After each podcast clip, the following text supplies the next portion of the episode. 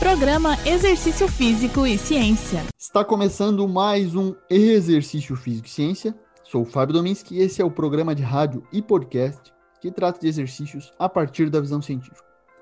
Hoje vamos para mais um episódio do nosso quadro Exercício Físico e Ciência Entrevista. Essa é uma das novidades para o ano de 2021, toda última sexta-feira do mês. Nesse quadro, participarão professores e pesquisadores da educação física e das ciências do esporte e do exercício, que falarão a respeito de diversos temas, as suas especialidades.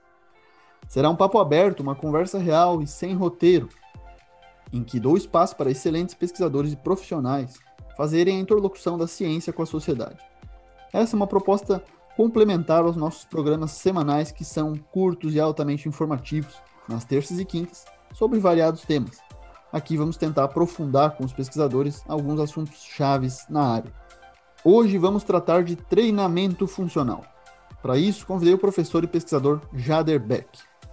O Jader é profissional de educação física graduado pela Universidade Federal de Santa Maria, no Rio Grande do Sul, e pós-graduado em Fisiologia do Exercício pela UDESC, a Universidade do Estado de Santa Catarina, instituição em que fez seu mestrado e atualmente faz seu doutorado em Ciências do Movimento Humano.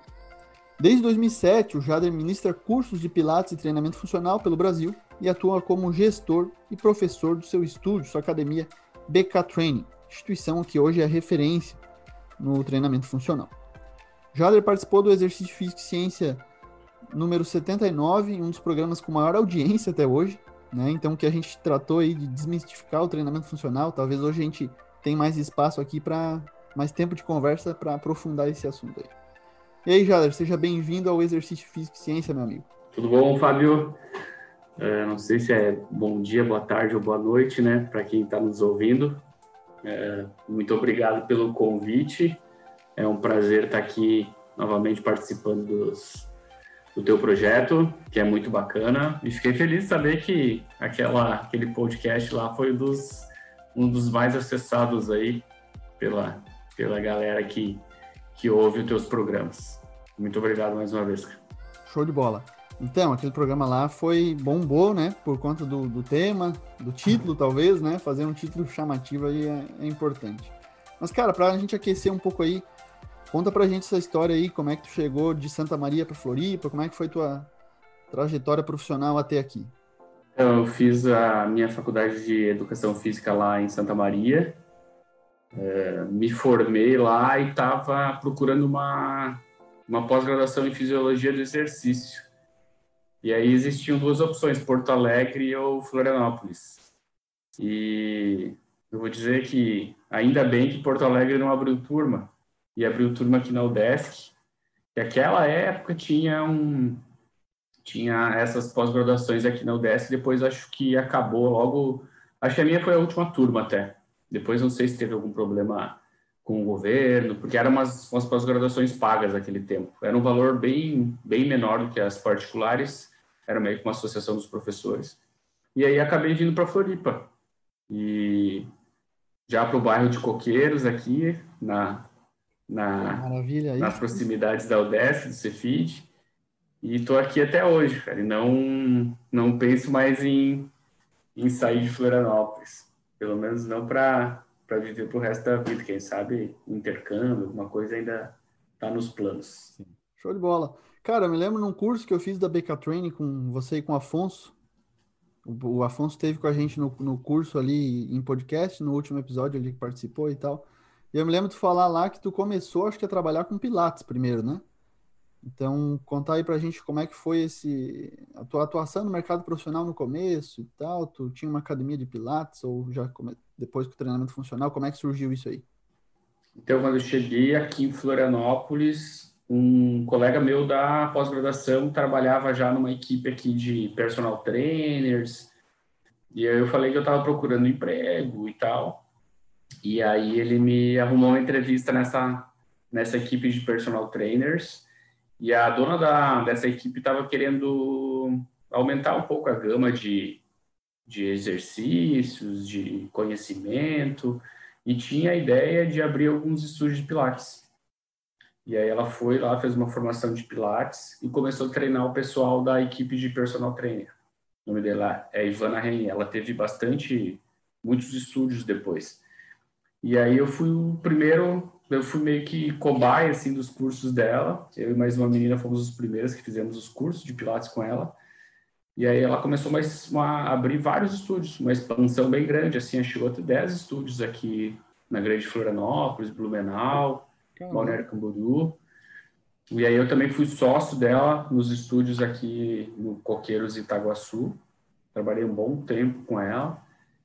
E depois que eu trabalhei bastante tempo com o Pilates, uh, me veio a ideia de abrir alguma coisa que misturasse um pouco mais Pilates com algum exercício resistido, com um pouco mais de controle de carga, alguma coisa ah, de potência. Quando a gente pegava uns clientes para por mais tempo no Pilates, parecia que ficava muito no feeling, sabe?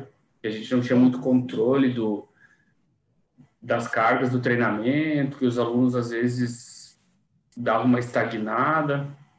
E daí naquele tempo lá, Fábio, em 2013, veio a primeira turma do curso da Exos para o Brasil. Aquele tempo ainda se chamava Athletes Performance, que é uma empresa que hoje eu considero a maior empresa de preparação física do mundo que eles treinam profissionais, eles dão suporte para vários comitês olímpicos, para clubes. O Atlético Paranaense foi um exemplo aqui no Brasil.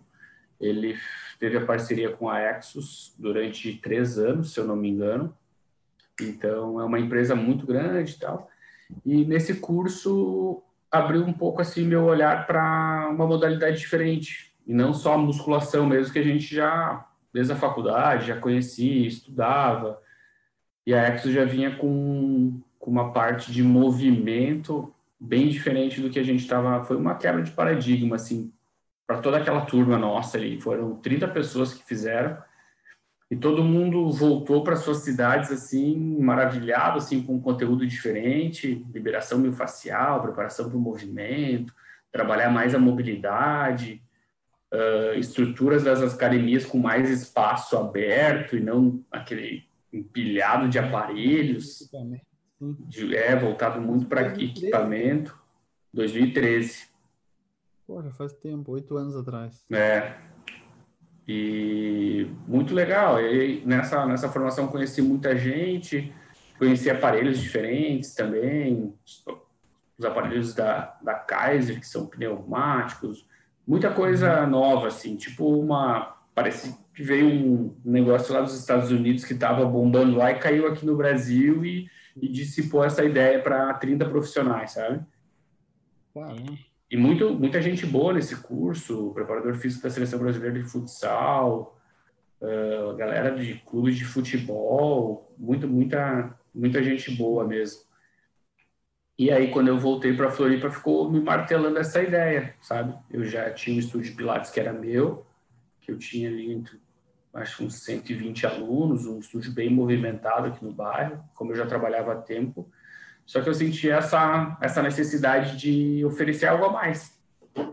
Legal. E aí, com essa formação, a gente, quando eu voltei em 2014, mais ou menos, um pouco menos de um ano depois, o Afonso também estava voltando de uma temporada em Minas, e aí estava estava por aí dando aula na UDESC, queria abrir um negócio, não sabia muito, daí a gente foi conversando, conversando e surgiu a BK Training, oh, que é o, o B de, B de Beck, que é o meu sobrenome, e o K de Kulevitz, que é o sobrenome do Afonso.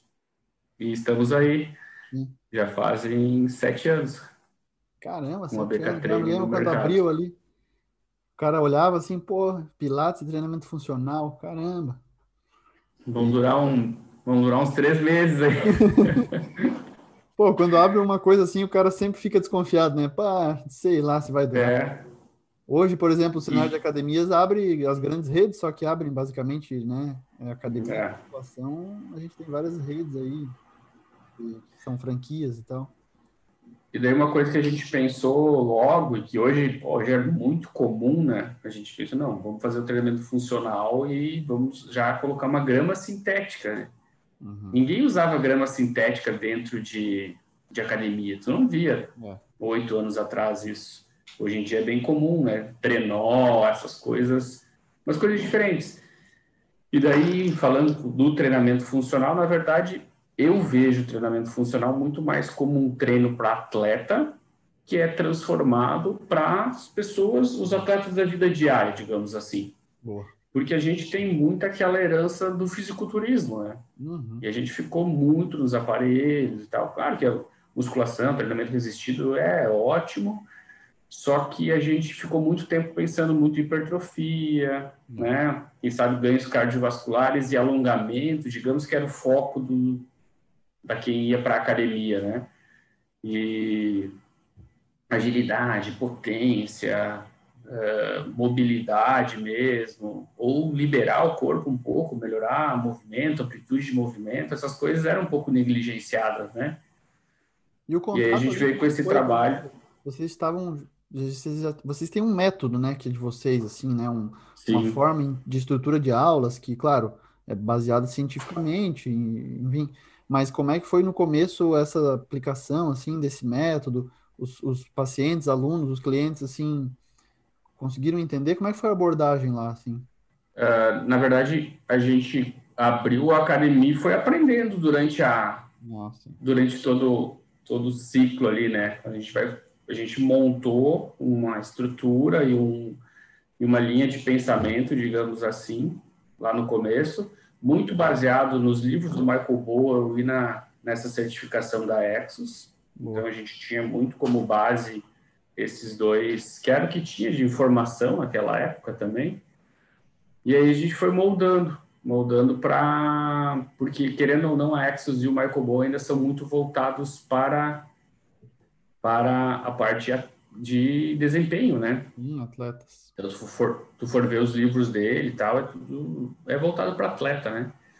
E aí veio também essa essa necessidade, essa busca por estudar mais e tentar re- reunir um pouco mais informações também como prevenção de lesão, reabilitação, aprender um pouco mais pra, sobre isso, porque os clientes que chegavam para a gente para fazer pilates, alguma coisa, uma hora eles iam para o treinamento funcional, se eles buscavam mais condicionamento físico, alguma coisa mais específica, e a gente precisava dar uma continuidade no que os fisioterapeutas estavam fazendo no pilates. Uhum. Então, também a busca pelo mestrado, doutorado e no grupo que a gente se inseriu ali na biomecânica foi bem nessa parte de conseguir uh, pegar aqueles clientes que estão lá há muito tempo sem, sem treinar, sentem dor e fazer um, uma abordagem que, que tenha uma eficácia boa, né? Nesse sentido aí, a abordagem de vocês lá ainda é mais individualizada, né? Então, Sim. eu acho que é, quando a gente fez aquele, aquele podcast lá, né, que a gente citou ali, foi justamente a ideia de, de a gente desmistificar o treinamento funcional, porque na grande maioria, eu acredito, das cidades do Brasil, o treinamento funcional é diferente do que vocês fazem. Ou, na verdade, o de vocês é diferente do que o restante do, da grande maioria fazem. Então, explica também um pouquinho para as pessoas entenderem, né? A gente pode aprofundar nessa desmistificação do treinamento funcional, mas os padrões de movimento, alguns detalhes de como é uma estrutura de um, de uma, de um programa de treinamento como o de vocês, assim, acho que vale a pena.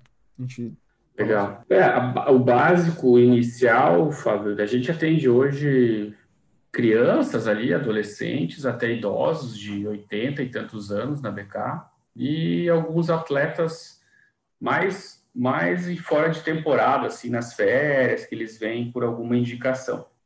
Então, tudo parte de uma avaliação inicial. E essa avaliação inicial ah, tem é, é, é customizada a partir dos objetivos que a gente vê para aquela pessoa, entendeu? Então a gente faz algumas avaliações de movimento, tipo a gente utiliza alguns dos movimentos do FMS, que é uma avaliação hoje que já, já é bem bastante utilizada no, no Brasil e no mundo, é bem difundida. E a gente faz, se, tem um idoso, por exemplo, a gente faz um teste de sentar, sentar e levantar, ou um, tug test que levanta, caminha até um cone e volta, para melhorar a funcionalidade dele. Se vem um atleta, a gente vai analisar a altura de salto, tempo de reação, ah, o tempo, a, a, a razão entre o tempo que ele fica no chão e a altura do salto, que é, que é o RSI que a gente utiliza bastante também. Então, tudo vai ter que ser customizado. Claro que isso dá bem mais trabalho, né? Uhum. Então, a gente tem algumas avaliações assim mais customizadas para algum tipo de grupo. E se a gente for avaliar um jogador de futebol, um jogador de vôlei, a gente vai ter que fazer uma avaliação diferente, né? Porque um usa muito mais então um é membro... muito mais individualizado mesmo, né? Exato. Uh, Isso um... já é o primeiro ponto que eu falei da diferença ali. Sim. Talvez o treinamento funcional na grande maioria das academias é um, um grupão, né? Um treinamento, um circuitão funcional que eles falam, só que, poxa, com bem menos cuidados e avaliações e prescrição individualizada, eu acho. É, é, vai tudo da, da forma que a pessoa organiza o business dela também, né? Às vezes tu tem um professor ali que alugou um, o cara, o próprio professor é o dono da sala, ele aluga lá uma sala de 50 metros quadrados, uh, o bairro que ele tá, ele não pode cobrar muito caro, então em vez de ele botar só três, ele tem que botar cinco, seis, sete. Então as pessoas também se adaptam da forma que, que dá, né? Então, o ideal na nossa cabeça é tu conseguir fazer uma boa avaliação, fazer uma prescrição querendo melhorar, né, o que tu viu lá das necessidades do teu cliente e os objetivos que ele tem também, né? Uhum. Então, vê lá, ah, não, quero emagrecer, quero, não, claro, vamos, vamos trabalhar, vamos prescrever em cima desse teu, desse teu desejo também e as necessidades daí, porque ele não sabe se ele se movimenta bem ou mal, né? Ele sabe que tem dor no joelho, mas o porquê que ele tem dor no joelho, se é falta de força no quadríceps, uhum. se às vezes o glúteo médio dele pode melhorar um pouco, se a mobilidade do tornozelo pode estar influenciando, ele não vai saber, né? O cliente não, vai chegar, eu tenho pouca mobilidade no tornozelo Então eu tenho dor no joelho e eu queria melhorar isso. Né? Jamais, né? Então a gente tem, é, a gente tem que avaliar tudo isso para customizar o programa dele. Agora aquele aquele professor lá dos 10 alunos ao mesmo tempo, se ele tiver um pouco mais, né, se, se, se, ele tiver um pouco um olhar um pouco mais clínico, evitar alguns exercícios que possam estar tá fazendo mal para a mesma pessoa que tem o mesmo problema no joelho, uhum. ele já consegue minimizar os riscos, digamos assim. Mas para o business dele, ele não consegue se organizar de outra forma. É. Entendeu? Então a gente tem, tem todo esse todo esse processo, assim, por isso que o treinamento funcional como termo às vezes é muito criticado também, porque ah, o que é treinamento funcional? Pode ser tudo. Porque é muito difícil é. a gente a gente conceituar e falar não, isso é treinamento, ah, eu faço treinamento funcional e o outro não faz. Mas tudo que a gente pensa, a dieta funcional, tudo que é funcional, que hoje o, o termo também, né, deu uma. Todo mundo usa muito o termo e parece que ele ficou tudo meio. Banalizada, ah, né? Eu acho que ficou meio banalizada. É, deu uma banalizada no termo, digamos assim. Mas a dieta também, ela, pô, vai ver, vai fazer um exame de sangue. Não é só comer fruta e verdura que tu vai fazer uma dieta funcional. Tu tem que primeiro entender, né? O pessoal da saúde usa muito uh, sinais e sintomas, né? Uhum. Ah, vou pegar teu exame de sangue, vou ver sinais e sintomas, tem alergia, tem não sei o quê. Uh, o treinamento funcional, quando a gente vai avaliar, a gente vai tentar buscar também os sinais e sintomas da pessoa, se ela sente alguma dor e tal, e tentar relacionar como é que ela se movimenta, como é que é a força dela, entendeu? Sim. Então, essa é a nossa, a nossa visão do treinamento funcional. Não é fácil, né? Sim, eu, eu, eu lembro que tu falou ali sobre principalmente da musculação, essa visão aí que é, da aplicação da musculação que se baseia em exercícios dividido com, a, com os grupamentos musculares, né, basicamente. Só que no treinamento funcional, a gente até estava antes antes da do nosso, da nossa gravação aqui do podcast, a gente estava fazendo um, alguns estudos juntos aqui, galera, eu e o Jader. A gente viu lá umas definições de treinamento funcional que justamente colocam os padrões de movimento. Né? Então, se a gente treina, por exemplo, músculos na musculação, você vai fazer um treino de peito e tríceps, vai fazer costas e bíceps ou inferiores, enfim. É, o Jader poderia comentar um pouquinho, talvez, esses padrões de movimento, né? Porque tem a ver diretamente com a funcionalidade da pessoa, com a vida, enfim, ou com o desempenho no esporte. E aí, padrões de movimento? É, é um termo que já é utilizado há bastante tempo, né? Padrões de movimento. Se for ver lá na, nessas nessas escolas de desenvolvimento motor, tudo se usa bastante essa palavra. No treinamento funcional também não é não todo, não é todos os autores que usam os mesmos padrões, tá? Mas em geral se utiliza muito a padrão de movimento de membro inferior, as os dominantes de joelho, que são as as variações dos agachamentos. Então, pode ser um agachamento bilateral, um a fundo, por exemplo, onde a gente vai ter um, se a gente falar na biomecânica, a gente vai ter um momento maior na articulação do joelho e o foco principal é o fortalecimento do quadríceps. Sim. Daí nos membros inferiores ainda a gente tem os dominantes de quadril, que são mais as variações do levantamento terra. Então, como o nome já diz, o foco maior é nessa ativação dessa extensão do quadril, porque a gente sabe que as pessoas também elas elas tendem a ficar com essa musculatura posterior, da cadeia posterior bem encurtada, perder bastante amplitude de movimento da elevação da perna estendida, que é um teste que a gente faz, e aí acaba trabalhando um pouco o glúteo. Então, quando ah, precisa sprintar, fazer alguma coisa, se a gente não tem o glúteo para fazer essa extensão do quadril, a gente acaba usando muitos posteriores de coxa, esses posteriores de coxa sem ação do glúteo às vezes podem sobrecarregar e ah, dar uma lesão lá no, no jogador de futebol do final de semana, por exemplo. Boa. Então, isso que é a diferença de a gente trabalhar o movimento, ele todo multiarticular, né, botando o glúteo trabalhar junto com uma, com uma boa, um, um, um ângulo aí que esteja alongando bem os posteriores de coxa e fazer esse movimento empurrando o chão, levando o quadril para frente, porque é muito parecido com o gesto que a pessoa vai fazer na hora de correr atrás da bola lá no lançamento do, do parceiro lá no futebol. Sim. Então, uh, e tem outras nomenclaturas. Tem gente que fala em empurrar de membros inferiores, que seriam os agachamentos, porque a gente sempre está fazendo uma resistência para empurrar essa barra, digamos, está agachando, a gente está empurrando. E, e os, os, dominantes de quadril, uma puxada de membro inferior. Uhum. Porque a gente faz a força num terra, alguma coisa, a gente está puxando, aproximando essa barra do nosso centro de massa. Sim. Né? no agachamento, ao contrário. Mas o mais comum é a gente usar nos membros inferiores dominante de quadril e joelho. Uhum. Claro que eles se misturam, né, Fábio? Quando a gente faz um terra, por exemplo, depende da posição que a gente faz, tipo uma saída de levantamento de peso olímpico. Se, você, se a gente for analisar os ângulos de joelho, quadril e tronco, ele é muito parecido com um agachamento. Uhum.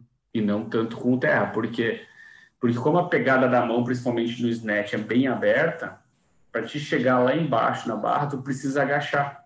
Agacha. Entendeu? Já no terra, tu pega a mão mais fechada, então tu tem uma distância um pouco maior do tronco para a barra e tu consegue fazer um movimento mais no quadril. Então tudo isso a gente explica e ensina no nosso curso, porque se a gente for fazer uma programação de dominante de joelho e quadril, a gente tem que ter noção em cada exercício quanto que a gente está, ah, não, esse aqui é bem mais quadril, esse aqui é bem mais joelho, esses aqui são meio intermediários. Uhum. Para a gente também não ficar sempre fazendo o mesmo padrão e negligenciando um padrão mais, digamos, mais puro, assim, de joelho e quadril. Então, tudo isso aí a gente também tenta deixar claro nos nossos cursos, para a hora que o pessoal for programar os treinos, ter uma, uma diferença no, nesses padrões. E aí, de membro superior, a gente tem as puxadas e as empurradas. Então, as empurradas é sempre levando a carga para longe do nosso centro de massa, como se fosse um supino ou um press. Então, a empurrada é um, um padrão de, eh, de membro superior, que a gente divide também no treinamento funcional. O supino, por exemplo, é uma empurrada horizontal, e um desenvolvimento, um press, que se fala bastante hoje, é uma empurrada vertical, que a gente leva lá para cima da cabeça. Então, as empurradas verticais são paralelas ao corpo e as, e as empurradas horizontais são perpendiculares ao corpo. Isso pode ser feito bilateral, unilateral, em várias posições também. Porque, por exemplo, uma pessoa pode ter dificuldade de empurrar para cima da cabeça porque ela tem pouca mobilidade do ombro. Uhum. E aí, quando ela empurra para cima da cabeça, ela faz uma hiperlordose, por exemplo. Tá? E daí, quem sabe, com mais carga, durante o tempo, a gente não tem né, essa certeza, ah, a pessoa vai se machucar porque faz uma hiperlordose. Mas se tu puder evitar e manter uma ativação maior do core, a gente utiliza as posições meio ajoelhado, alguma coisa assim, para conseguir posicionar melhor a pelve, ativar mais o abdômen, e quando ela empurra para cima da cabeça, ela conseguir manter uma postura melhor. Boa. E ao mesmo tempo a gente vai trabalhando a mobilidade dos ombros e tal, para ela ganhar mais amplitude de movimento. E conseguir fazer mais força sem fazer aquela, aquela hiperlordose, por exemplo. E aí a gente tem as puxadas também, que as puxadas são horizontais, são quando a gente faz uma remada, por exemplo, um TRX, alguma coisa, e as barras fixas são as puxadas verticais. Uhum. Só que é muito mais fácil para nossa articulação do ombro, por exemplo, os movimentos horizontais, porque eles estão mais na linha do nosso ombro, né? Quando a gente vai fazer qualquer movimento para cima da cabeça, a gente já precisa ter maior mobilidade, maior sinergia muscular, fazer principalmente que a escápula trabalhe junto com o húmero aí para não dar aquele impacto infracromial. Então, no nosso curso também a gente ensina como fazer todo um procedimento desde o começo, uma ativação escapular se a pessoa não tem, tirar um pouco a força do trapézio superior e botar lá no trapézio medial inferior, serrátil anterior. Tudo isso a gente vai didaticamente explicando, uma educando fase mais... Aluno, educando o paciente, né, desde o começo e tal. Isso. E, e essas, essa, essa adaptação inicial de ganhar amplitude de movimento, ganhar sinergia muscular, é, vem um conhecimento muito da fisioterapia. Sem dúvida. E se a gente for ver, como tu como tu falou, Fábio, da, dos estudos ali, que a gente está tentando fazer uma, uma revisão sobre o treinamento funcional, os estudos iniciais com a nomenclatura de treinamento funcional eram muito na área da fisioterapia e reabilitação. Ah, e depois eles entraram mais para a área do treinamento. E a gente vê que a preparação para o movimento no treinamento funcional é muito exercício que é utilizado lá na reabilitação. Uhum. Então, o que, que é os treinadores lá nos Estados Unidos viram. Nos Estados Unidos eu acho, vou fazer um comentário um pouco fora assim, mas eu acho muito legal a interação do fisioterapeuta nos Estados Unidos com o preparador físico. Porque lá, o, o cara que se forma em cinesiologia ou fisioterapia, geralmente ele vai lá na National Strength Conditioning Association e faz aquele curso de, de certificado, certificado em treinamento de força. E ali ele aprende muito sobre treinamento, porque é, um, é uma formação bem legal. Então, a interação da fisioterapia e da preparação física nos Estados Unidos é muito legal. Vê o jeito que eu, eu tive lá em um ano atrás, na Carolina do Norte, lá no, no Athletic Lab, e tinha uma clínica junto com o centro de treinamento do Mike Young lá. E lá eles reabilitam com o movimento. E tu vê que no final da fisioterapia, pliometria, é coisa que aqui é muito pouco que tu vê, né? Sim, essa interação é difícil, né, cara? É. Então, que, que o, começar, o pessoal começou a cuidar? Ah, não, o cara se machuca no joelho, ele vai para fisioterapia, ele vai lá, faz mini band, faz a ostra, fortalece o glúteo médio, faz prancha, faz prancha. Então, peraí. E se nós fizermos antes do treino prancha, fortalecer o glúteo médio, fortalecer o manguito rotador em vários ângulos, será que a gente não evita de se machucar? Ou tem mais chance de evitar? Então vamos começar a usar isso, como, e daí eles chamam de pré-reab lá, como ah. se fosse uma pré-reabilitação. Então, ou evitar que o cara caia na reabilitação.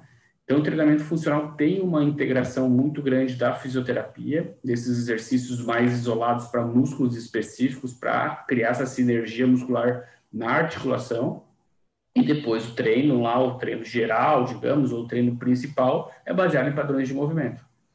Então, a gente fala que não tem problema fazer exercício isolado, tem problema fazer somente exercícios isolados. Claro. E aí é uma importância muito maior para o aquecimento, né? Talvez essa parte que você falou de pré-reabilitação aqui, não sei se vocês chamam de outra forma, mas eu me lembro, né? Tem a parte de liberação miofascial, acho que é a ativação muscular, né? Que vocês colocam ali, Isso, mas é dentro de uma, chama de... de aquecimento, eu acho, né? Isso, a gente chama de ativação neuromuscular. Isso, boa. Isso. Pensando em movimento, né? Pensando porque não sei se tu lembra lá dos exercícios, mas para a gente conseguir uma ativação boa de um trapézio inferior, sem usar muito trapézio superior, existe toda uma consciência também do movimento, não pode ser uma carga muito pesada no começo. Então, tudo isso a gente vai trabalhando e a gente vê que essas, essa, essa pré-ativação, essa ativação neuromuscular, depois ela se reflete lá na qualidade do movimento dos padrões também. Uhum. Então... Por um lado, você tem que por exemplo, reduzir um pouco a ativação, a tensão daqueles músculos que são, são hiperativados, né? Que a gente tem ali uma, uma, uma listinha de músculos que estão aí hiperativados, tipo trapézio superior, sol, é, gastrocnêmio, uhum. máximo, o que mais? É... Tensor da face lata, um músculo que está peitoral menor, peitoral menor na, na, no complexo do ombro é um dos músculos que mais, como ele está inserido lá no processo coracoide da escápula, ele traz a escápula muito para frente. Então, essa rodada do ombro aqui, aí acaba já mexendo toda a comprimento e tensão daqueles músculos que estão lá embaixo da escápula, que é principalmente as, as, as fibras inferiores do trapézio e o serrátil anterior.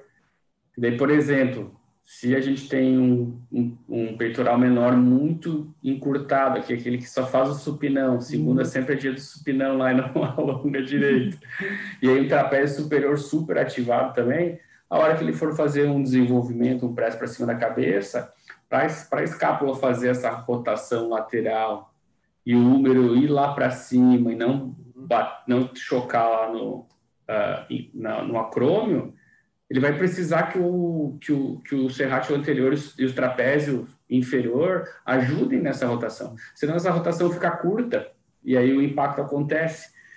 Então, a gente pensa bastante toda nessa, nessa parte da artrocinemática e das articulações. E aí a gente tem também outros músculos que são geralmente pouco ativados, que precisam dessa ativação neuromuscular, que aí pode ser feito com mini band, tem até uma polêmica ali, né, dessa ativação de glúteo médio. Mas, enfim, eu acho que esses avanços, até esse dia até teve uma crítica sobre essas avaliações de movimento, assim, né? Por que, que a gente é, não colocaria direto o aluno para treinar? Né? Basicamente, um, um famoso pesquisador aí colocou isso, assim, né? Você, pô, coloca a pessoa para treinar já e, né? Mas na minha visão, acho que a gente ia negar grandes avanços na ciência, né? Porra, um trabalho árduo, um trabalho necessário e muito mais preciso, muito mais individualizado, que a gente conquistou até hoje, que a ciência, enfim, que os pesquisadores, professores conseguiram para poder, pô, fazer boas avaliações de movimento e precisamente melhorar a funcionalidade, a qualidade de vida ou desempenho de atletas, né?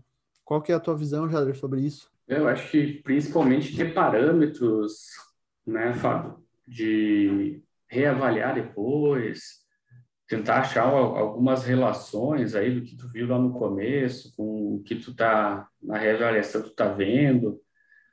Então, eu acho que depois que tu tem já tem uma vivência mais com o movimento, eu acho que tu já tem um olho mais clínico. Até acredito que tem várias pessoas que botar o cara agachar de qualquer forma, front squat, back squat, e o cara é muito experiente, quem sabe até ele ele consiga tirar umas boas considerações de um, mesmo de um, de, uma, de, um, de um exercício em si de força, né? Uhum. Mas eu vejo que as avaliações são, são interessantes, são interessantes para a gente ter parâmetros do que fazer. Eu acho que fica, ah, botar treinar, beleza, vai ganhar força. A gente sabe que a força pô, vai melhorar em muita coisa, né? Quem sabe ele ganha em mobilidade também, né? Mas a, como eu, como eu falei no começo, a avaliação ela, ela vai te ajudar a melhor customizar aquele programa que tu vai, vai planejar para o teu cliente né, a partir dessa avaliação. Então, eu não sei também às vezes se as pessoas elas querem mais é criar polêmica ou se elas acreditam mesmo no que no que elas falam, porque são formadores de opinião, são pessoas que que estudam, né, que entendem do assunto, mas hoje em dia a gente às vezes até fica meio confuso se é a pessoa prefere fazer uma polêmica e é, ou seguir com a sua é, então a gente utiliza as avaliações de movimento, vê, gosta de, de analisar a mobilidade de tornozelo, agachamento com as mãos em cima da cabeça, algumas avaliações até básicas, mobilidade de ombro, principalmente rotação interna e externa, às vezes o quadril também, porque às vezes até com uma, uma avaliação de rotação interna e externa de quadril, tu consegue até ter uma noção da morfologia do quadril do teu cliente, entendeu? E aí como é que tu vai saber só agachando, uhum. entendeu? Então aí tu tem que fazer, é, aí, aí tentar fazer um, uma uma relação. Ah, pô, o cara tem pouca mobilidade no tornozelo, e daí no quadril também não se movimenta bem, e quando ele aterriza, ele tem um, um colapso medial do joelho. Poxa, vamos ver se a gente melhora isso, fortalece lá, melhora a mobilidade ali, vamos ver se, se esse movimento se corrige. Quem sabe só fortalecendo ou fazendo o cara saltar na frente do espelho, com feedback visual, quem sabe ele melhora também, uhum. né? Mas, e, e, e, as avaliações têm essa questão também, se a gente disser os critérios para o aluno, tem, tem bastante crítica sobre, sobre isso também. Ah, não, uh, se eu falar os critérios para o aluno, já tem um estudo que analisou isso, uh, o score melhora, principalmente no FMS, se o cara souber os critérios, né? Mas daí no dia a dia, pois é, mas daí no dia a dia, quando ele está se movimentando, Será que vai ter alguém fal falando como é que ele tem que se movimentar? Uhum. Ou será que a gente tem que avaliar de forma inconsciente? Então tem é, é bastante pano para né? Caramba, realmente. Não é uma, uma coisa simples, mas ah, eu acredito que tem que ter cada cada profissional, se ainda ainda mais se trabalha com público específico, tem que tem que ter avaliações, Sim. né? Tipo, ah, quem trabalha com idoso tem que saber, ah, às vezes Quanto tempo o teu idoso consegue ficar numa posição unipodal, né? Uhum. Quanto tempo ele levanta da cadeira, anda seis metros, volta e senta na cadeira? Pô, isso aí é, é fundamental, né? Só que daí, quando eles falam de avaliação, eles sempre pegam o agachamento com as mãos em cima da cabeça. Aí coloca o Usain Bolt e o Klokov lá como exemplo. Ah, a gente sabe que corredor de atletismo tem a cadeia posterior, às vezes, bem bem enrijecida, não tem muita mobilidade de tornozelo, porque eles têm que ter mais stiffness do que mobilidade, né? Mas será que a gente pode comparar o Zambolt com o meu senhorzinho ali que vai de 75 anos ali na BK para treinar? Será que eles precisam as mesmas valências? Então, Entendi. a gente tem, a gente tenta cada vez mais e, e não são avaliações fixas, sabe, Fábio? A gente, por isso que a gente busca estar, estar estudando, porque Cada pouco a gente pode estar tá tirando uma e botando outra. Uhum, claro. E tentando achar ali. É, hoje, hoje na, na nossa área até não se fala muito em fator de risco ou fator associado sim em perfil, né? Uhum. Então a gente tenta criar um perfil de risco, né? Pô, se o meu, se o meu aluno ah, é fraco, é forte de membro superior e fraco de membro inferior, né? Pode, vamos tentar fortalecer mais tem bastante gente, né? Principalmente homem que, ah, quando vai para academia treina só membro superior porque ele joga futebol no final de semana, já trabalha a perna. E aí tu vê que, pô, é um padrão totalmente descompensado, né? Então, pô, às vezes ele bota o dobro do supino do que ele bota no agachamento. É, pô. Isso não é um perfil, né? Que... Então tem várias coisas, cara. Além do... Mas a avaliação de movimento eu acho que é que é uma coisa bem importante e cada um criar a sua, de alguma forma. Sem dúvida, é aquela história, né? A gente considera o agachamento um movimento, antes de tudo, altamente que a gente faz várias vezes durante o dia, para sentar aqui no computador, para ir no banheiro, enfim. Beleza. Só que aí, quando a gente for fazer ele como exercício, com sobrecarga, seja pelo, pela, pelo peso ou pela próprio número de repetições, ou para melhorar a qualidade de vida da pessoa, a gente tem que tomar certos cuidados, né? Eu acho que Sim, uma aquele... avaliação, porque senão a gente vai estar tá basicamente tentativa e erro. Eu acho que com tanta informação que a gente tem hoje, não tem mais espaço para não tem que ter, não tem que predominar assim tentativa e erro para vai melhorar alguma coisa de qualquer Sim. Jeito, né? Porra. É. Né? E antigamente se utilizava muito a avaliação estática postural, né? Uhum.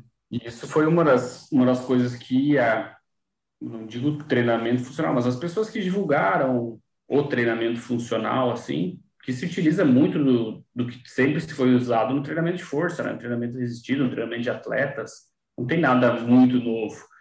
O que tem de novo é o jeito de olhar o movimento, colocando mais ferramentas, digamos assim, no, na metodologia, e fazendo uma liberação miofascial, fazendo mais mobilidade no trabalho, avaliando o movimento em vez de olhar estático. Então, eles, o Gray Cook, principalmente, que é o criador do FMS, tem um livro Movement, que chama, que é bem bacana, ele dá uma filosofada lá sobre o movimento, uhum. fala dos padrões primitivos da criança, como é que ela se desenvolve, como é que a gente pode... Ah, a criança tem um monte de mobilidade, depois o adulto lá vai ficando todo mais durão. Será que se a gente voltar com esses padrões primitivos lá de ter uma boa mobilidade de membro superior e membro inferior, a gente já melhora o movimento do corpo? Então, ele dá uma ele traz um, uma, uma vivência bem legal assim na leitura dele. E eles falaram que ah, se a gente vai começar a trabalhar o treinamento funcional, então a gente tem que ter uma avaliação funcional também. Sim, e daí que veio as avaliações de movimento, né? Que também, ah. se coloca muito mais articulações ao mesmo tempo, já vê um pouco mais de controle motor, de estabilidade e mobilidade das articulações.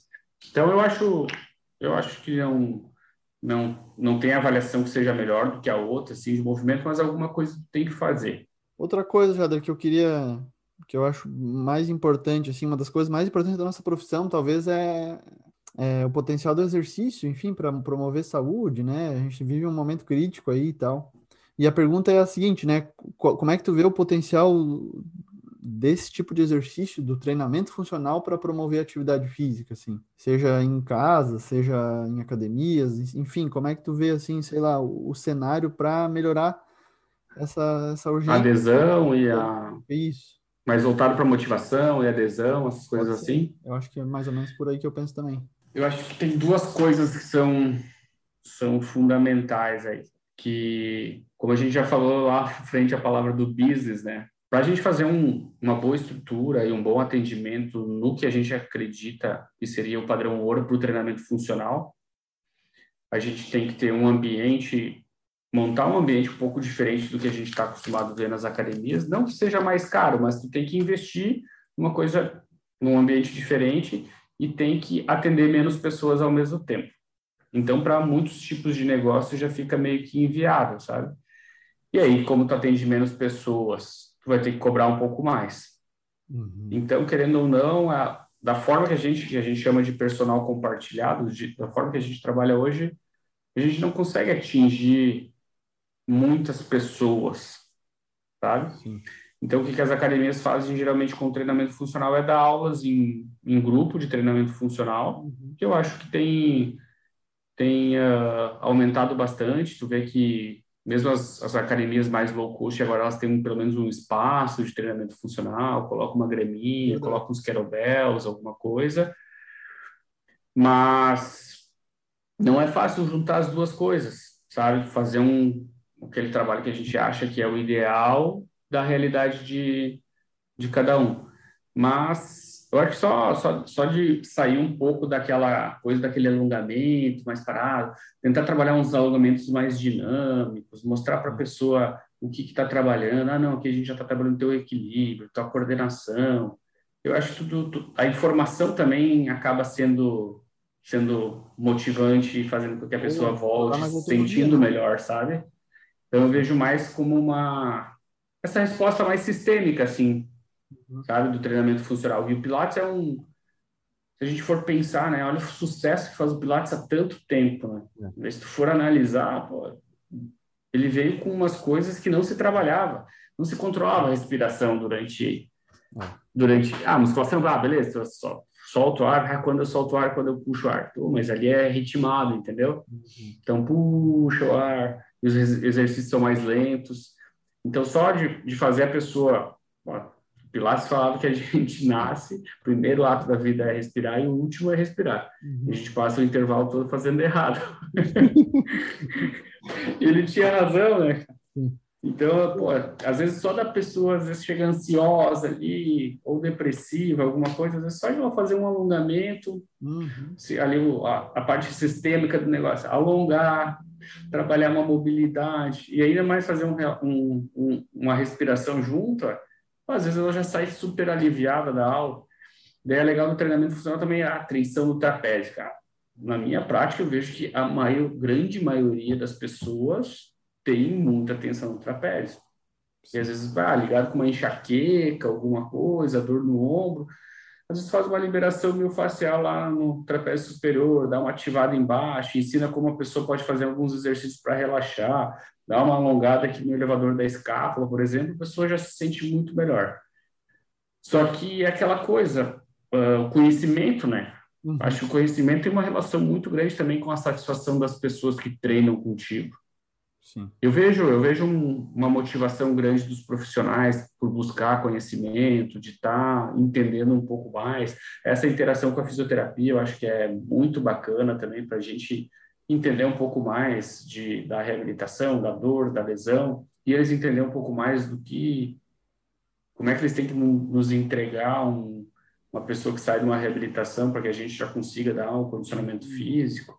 Então, É, eu acho que. Esses, esses, pontos que eu, que eu venho trabalhando também, que eu venho pensando, assim, que são a gente promover atividade física através da, da maior conscientização das pessoas sobre os efeitos imediatos do exercício, assim, de um programa de exercício, no bem-estar, às vezes na compensação de algum aspecto no que a gente falou do trapézio, mas eu acho uhum. que fazer as pessoas estarem mais sensibilizadas para perceber, às vezes, sabe? Porque Isso. provavelmente às vezes acontecia, né? Pô, aquela liberação de neurotransmissor que dá um, um prazer ali e tal, mas às vezes a pessoa nem se liga naquilo, não consegue perceber muito, assim. Então acho que passa. É, por... eu acho que a abordagem é, é fundamental também, porque se às vezes tu pega uma pessoa que fez uma avaliação três meses atrás e relata que tem dor lombar. E aí tu vai reavaliar três meses depois, e na segunda aula passou a dor lombar. E daí tu fala, ah, tá, e aí quando tu chegou tu tinha dor lombar. Eu? Dor lombar? Não, não tinha dor lombar. então a pessoa, às vezes a pessoa nem lembra de todos os benefícios, né? Ah, parece que aquela dor lombar foi pro céu ali, passou, e a gente não tem influência nenhuma sobre aquilo. E a gente sabe que tem, né? Isso aí passa também então, pela valorização do, do trabalho, eu acho, né? A gente, pô, agregar mais valor no trabalho da. da claro, acho que com certeza. Personal, enfim. É show de bola. É, exatamente. Eu acho que essas coisas, assim, para motivação, tu colocar a pessoa ativa na. No, se colocar ativa no, no, no compromisso, né? Ah, às vezes, ah, quem sabe nos dias que tu não vem aqui dar uma caminhada ou para um pouco do teu dia aí antes de dormir, faz uma respiração, pensa em coisas boas. Tem muita coisa que a gente pode né, fazer com que as pessoas e aí elas se sentindo melhor, elas elas vão se movimentar mais, vão fazer fazer mais exercício e que a gente cada vez mais a gente sabe que é que é fundamental, né? Show de bola, Jader. Então, assim, é, galera, eu queria recomendar, na verdade, o Jader comentou em alguns pontos ali, o curso de treinamento funcional. Né? Eu, alguns anos atrás, fiz esse curso justamente para me preparar para dar aulas sobre o tema na universidade, mas também eu acho que esses conceitos ali, eles, eles é, colaboram, eles ajudam para muita coisa, assim, desde um treino de musculação até, é, enfim, outros programas de exercício, eu acho que a gente pode extrair mesmo que você não esteja não, não num contexto específico de treinamento funcional, mas aproveita muita coisa, assim, muito exercício, muito conceito, muitas. Eh, vale a pena. Tá? Então, eu já pedi para dar um pouco mais de, de. falar um pouquinho sobre os cursos e deixar os teus contatos aí para o pessoal, de repente no Instagram, e aí, para a gente fechar. Legal, Fábio. Pô, mais uma vez foi um prazer estar aqui. Então, no nosso curso, a gente tem o método BK de treinamento funcional, que a gente já já dá em diversas cidades do Brasil. A gente já, com esse curso, a gente já formou mais de mil pessoas. E nesse curso a gente tenta de forma bem didática explicar como é que a gente faz desde a avaliação do movimento, como é que aí a partir da avaliação identificar esses músculos que estão supertensionados ou desativados. E aí nesses músculos que estão supertensionados a gente vai fazer uma autoliberação facial com rolo, bastão, algumas bolinhas que a gente pode usar também. Boa. E naqueles músculos que estão desativados, a gente fazer essa, essa ativação neuromuscular que eu e o Fábio comentamos. E aí também na parte de preparação para o movimento, a gente trabalha bastante alongamentos dinâmicos, então a gente tem uma sequência lá de alongamentos dinâmicos, do mais básico para o mais avançado. E depois a gente parte para o treinamento de força a partir dos padrões de movimento, mostra como é que organizar uns treinos a partir. Primeiro, trabalha bem a técnica dos exercícios, alguns cuidados que tem que ter, a evolução também do básico para o mais complexo. E aí, no final, a gente fala um pouco da montagem dos treinos, os cuidados que tem que ter. Então, são 16 horas, dois dias. Hum. A gente tem cursos agora. Então, a gente tem Florianópolis, uh, Blumenau e Porto Alegre em maio. Em junho, tem Lages e Rio de Janeiro. E a gente tem algumas cidades ainda para até o final do ano a gente quer confirmar. Quer voltar e que a gente ficou parado por causa da pandemia aí no tempo. Show de bola. Então tá recomendado sem dúvida esse curso, galera. Vale muito a pena a gente estudar. Curso teórico prático aí que, que é show. Tá? Vocês podem acompanhar o trabalho do Jader do Afonso e do pessoal lá da BK, que é uma equipe também que, que vale a pena né, mencionar. A equipe de vocês é incrível. O Afonso comentou um pouquinho no, no podcast lá sobre no, no, nosso curso online que a gente fez em podcast, que vocês têm lá uma rotina de estudo, enfim, de integração ali que vale a pena também. É uma prática que deveria ser comum em, em academias, em estúdios, enfim, reunir o grupo, discutir artigos científicos, discutir práticas, enfim, eu acho que isso aí é sensacional. Então, é... o Instagram deles é @bktraining e tem também o Instagram da academia, né? Também é arroba bk underline academia. Show de bola. Então fica aí recomendado, tá, galera? É, Jader, agradeço de novo, cara. Muito obrigado por estar aqui. Pô, a gente está gravando aqui numa sexta-noite, 8 horas da noite já, então show de bola, mas vale a pena. E contribui bastante para a galera aí, tanto da educação física quanto fisioterapia, mas o público que também curte exercício, curte melhorar, curte entender mais a partir de ciência alguns aspectos aí. Valeu, é muito obrigado. Vamos ver se com as nossas pesquisas aí, ô, Fábio, a gente consegue também mais nessa área da, da ciência e também resolver alguns, alguns questionamentos aí que, que a gente tem em mente. Sempre vai ter e a ciência sempre vai correr atrás, né? Então é isso aí. É isso aí. Valeu, Jader. Esse foi mais um Exercício Físico e Ciência Entrevista sobre treinamento funcional. Fique ligado, pois esse é um novo quadro do nosso projeto de divulgação científica. Lembrando que todos os nossos programas estão no Spotify, no Google Podcasts, na Amazon Music e no Apple Podcasts. Um abraço e até a próxima. Você ouviu Exercício Físico e Ciência com o professor Fábio Dominski, na Rádio Desk FM 91.9.